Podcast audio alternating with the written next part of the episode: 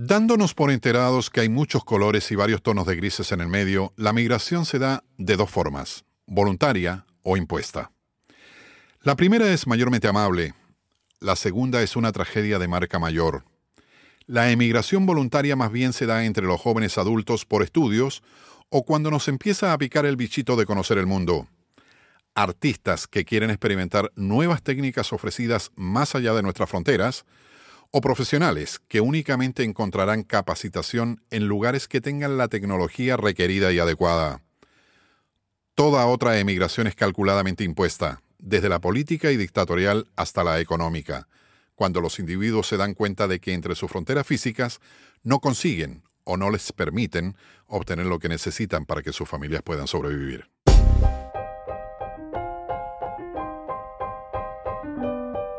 Les habla Carlos Weber, reportero chileno radicado en Puerto Rico, precisamente desde mi exilio hace más de 30 años.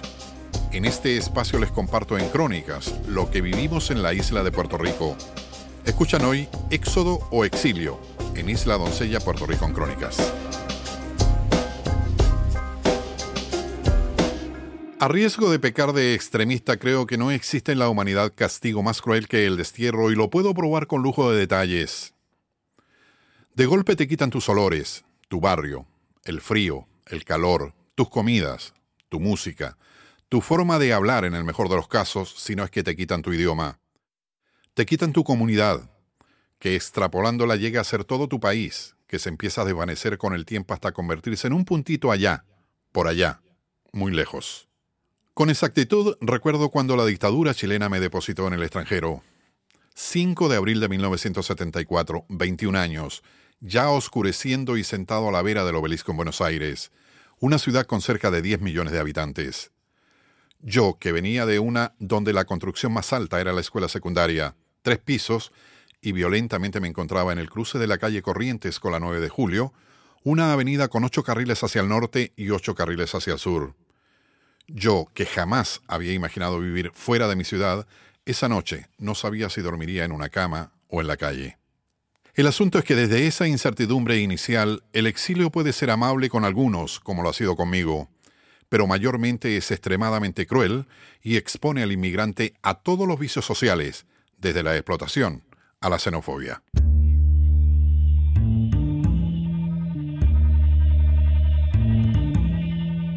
Puerto Rico conoce con precisión ambos exilios, aunque el políticamente impuesto no ha sido tan masivo como el económico. Ese exilio político fue acallado dentro de la emigración general. Recordemos que entre 1945 y 1965 se mudaron a los Estados Unidos cerca de 650.000 boricuas. Entre ellos iban muchos agobiados por la ley Mordaza, que castigaba con el destierro a los que creían en la independencia de la isla. La otra gran ola migratoria de puertorriqueños a los Estados Unidos se produjo entre el 2000 y el 2016, cuando se contabilizaron cerca de 700.000 almas abandonando Borinquen. Entonces, en septiembre del 2017 llegó el huracán María, que nos azotó de forma inclemente y nos destrozó. Nos desnudó y nos hizo ver que todo lo que hemos construido lo hemos hecho sin respetar las leyes de la naturaleza. Dejó toda nuestra infraestructura en el piso y se nos empezó a ir la gente por agobio económico y la falta de servicios básicos. Nos quedamos sin luz, sin agua, poca alimentación, con los puertos heridos. Somos isla, así que nuestros puertos son como nuestra vida. Nos quedamos sin comunicaciones y se nos va más gente.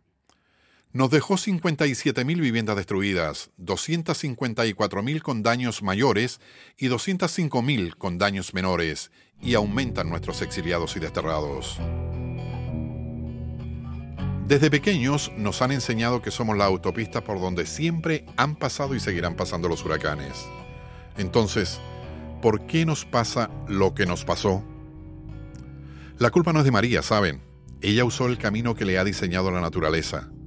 Nuestros dirigentes, de antes y de ahora, son los que no han hecho sus asignaciones y su desidia, ignorancia y hasta en algunos casos corrupción, no les ha permitido ser capaces de prevenir, para atenuar el golpe que llegó y seguirá llegando. Por todo eso hay que admitir que casi con razón, quieran o no quieran, se nos seguirá yendo la gente. Porque no tienen electricidad, se les está haciendo difícil conseguir alimentos frescos, llevan más de un mes comiendo comida enlatada, eso es difícil. Hemos visto escenas bien emotivas, bien, bien dramáticas, al, al despedirse, llorando. Eh, los niños también atacados, que no se quieren ir, que los familiares, los amiguitos. O sea, hemos visto cosas bien, bien, bien emotivas que nosotros nos lo llevamos en el corazón todos los días a la casa. Una de las consecuencias más importantes de este nuevo país herido es la nueva ola migratoria que se ha producido y que está lejos de haber finalizado. Según el New York Times, Después de María, cerca de 170.000 puertorriqueños de una población general de 3 millones y medio han salido de la isla solo al estado de la Florida. Más de la mitad de ellos a la ciudad de Orlando. Y otros miles están en el proceso de emigrar al continente. En estos días en el aeropuerto se puede ver a padres y abuelos despidiendo a hijos y nietos. Gente que no se quiere ir, pero que el agobio de la crisis económica agravada por las consecuencias del huracán obligan a tomar rumbo al norte. Muchos dicen es temporero, Regresaremos cuando el país recupere sus servicios básicos, pero sabemos que eso no es cierto y con el transcurso del tiempo probablemente se convierta en una ilusión. Una vez se consiga donde vivir, algún trabajo y los hijos estén en la escuela, la posibilidad del regreso es cada vez más remota. Katrina Nueva Orleans es el ejemplo más reciente. De 10 que se fueron con esa expectativa, solo 3 regresaron a la ciudad. Con este asunto del éxodo, exilio, diáspora o destierro, se están manejando una serie de variables y teorías que en algunos casos llegan hasta una ordenada conspiración del capital para vaciar la isla y dejarla a merced del mejor postor y luego convertirla en el paraíso turístico y del entretenimiento que perdieron en Cuba en el año 1959. Lo cierto es que la isla está envejeciendo a pasos agigantados. Se nos van los jóvenes y los profesionales y nos vamos quedando los viejos. Ya ni siquiera tenemos los médicos, enfermeras, maestros y policías que necesitamos. Todos se van, ya hechos, a Estados Unidos que no ha gastado un solo peso en convertirlos en profesionales. Lo que vive Puerto Rico sin duda es una crisis humanitaria que merece esa misma atención de la humanidad.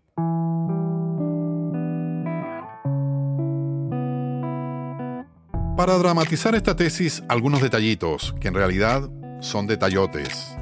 Al día de hoy aún se cuentan con los dedos de la mano los semáforos que están funcionando, lo que provoca un caos diario en calles, avenidas y autopistas. Los políticos nos dicen que a fin de año el 95% de la población tendrá luz. Los profesionales extranjeros que han llegado a ayudar a levantar el sistema eléctrico nos secretean por lo bajo. No les crean. Esto va para largo. En el medio, se nos sigue yendo la gente por miles. Trae a mi hijo. Se va para Estados Unidos un joven de 17 años, estado los 17 años con nosotros, nunca se ha separado y que se separe ahora, pues por condiciones que no están fuera, están, fuera de nuestro control, pues es doloroso. Porque si yo fuera por mí, yo renuncio y también me voy con él, pero no, yo no me puedo ir. Nos dicen que las muertes asociadas al huracán María ronda las 55. Viene un poderoso medio de comunicación internacional y nos dice que los muertos son ya casi 500 y empieza el tartamudeo y la desaparición de los funcionarios a cargo. Por eso, los que han podido han sacado a sus viejos a tierras más seguras y se nos sigue yendo más gente para el norte.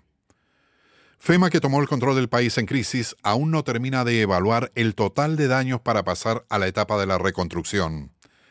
Ni siquiera han terminado de entregar todos los toldos azules que necesitan nuestros despojos cuando Donald Trump advierte que han estado demasiado tiempo en Puerto Rico. Así las cosas, muchos de nuestros damnificados ni han esperado por los benditos toldos azules. Se han ido. En medio de todo este desastre, la puerta de la corrupción continúa abierta de par en par. Un botoncito de ejemplo. Hoy nadie quiere asumir la responsabilidad de quién firmó un contrato de 300 millones de dólares con una compañía del estado de Montana, Whitefish, que solo tenía dos empleados, ellos, decían sus socios de acá, nos ayudarían a levantar nuestro sistema eléctrico. Entre otras cosas, nos cobraban 319 dólares por hora por un celador de línea que en Estados Unidos no gana más de 42 dólares. El escándalo de este asunto de Whitefish fue tan burdo que todo el gobierno le sacó el cuerpo y el gobernador se vio obligado a rescindir el contrato y decirle al jefe de la Autoridad de Energía Eléctrica, Chamaco, lo siento, me agradas, pero te tienes que ir. Necesitamos un par de cadáveres para justificar esto y tú eres uno de ellos. Así todos se van llevándose un chorro de millones. Tampoco hay materiales para trabajar, así que pagamos una enorme cantidad de dinero por tener gente de vacaciones en el Caribe y la luz no nos llega. Y se nos sigue yendo la gente al extremo que el gobernador de la Florida ha debido establecer una oficina para atender la migración puertorriqueña en su estado. La otra ocasión que se hizo algo similar en la Florida fue para la crisis del Mariel y la migración cubana. Esta es la segunda vez en la vida entera de mi mamá que ha dejado el país. Mi mamá es de un barrio pequeño en Loíza, un barrio bien pobre. Ella vive en unas invasiones o todo lo que ella tiene ya lo construyó desde, desde abajo. Y mi padrastro, esta es la primera vez que viaja. Él es mi padrastro, pero él me crió, eso es mi papá. Eh, ellos dejan todo, ellos dejan una vida, ellos dejan... Es la patria.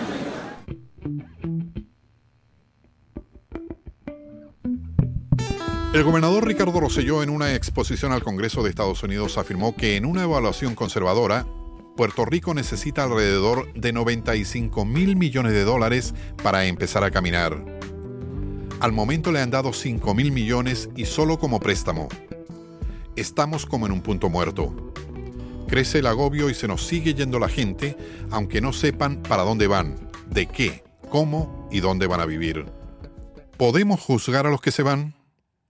¿Son traidores que abandonan el barco en éxodo masivo o simplemente inician una vida desde el exilio, pues llegaron al límite de lo soportable y deben intentarlo en otro lugar? La presencia boricua en el estado de la Florida podría cambiar la configuración de su representación congresional, pero hasta ahí. Allí parece que la salvación es individual, y aquí en Puerto Rico estaría sucediendo lo mismo. Hasta que llegue el día en que nos despertemos como extranjeros en nuestro suelo, porque vendimos el país a precio de pescado a bombao y ahora nos lo quieren revender a precio de caviar y cuando no nos queda ni un centavo en el bolsillo.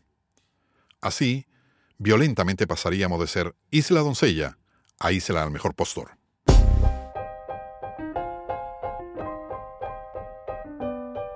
Gracias por acompañarnos. Isla Doncella Puerto Rico en Crónicas es una producción de Arlín Cruz Alicea para Luciérnaga Morada. La grabación y el diseño de sonido han estado a cargo de José Eli Pérez. La imagen gráfica es de Josué Oquendo. Suscríbase a nuestro canal en iTunes y SoundCloud. Síganos en Facebook, Instagram y Twitter. Nos encuentra como Isla Doncella. Esperamos su sintonía en una próxima mirada de la Isla Doncella, Puerto Rico en Crónicas.